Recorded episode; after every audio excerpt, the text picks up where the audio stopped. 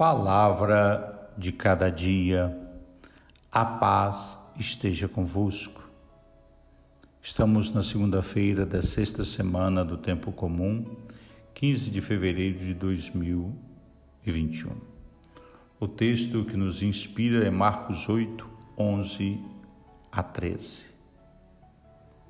Obrigado, Pai, porque nos deste Jesus, teu Filho que no seu mistério pascal de morte e ressurreição é sinal pessoal do teu amor para conosco.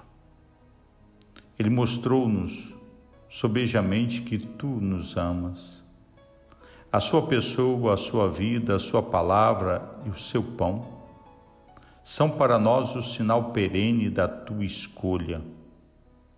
Em resposta, tu queres um amor livre de filhos não de escravos esmagados pelo peso do teu poder.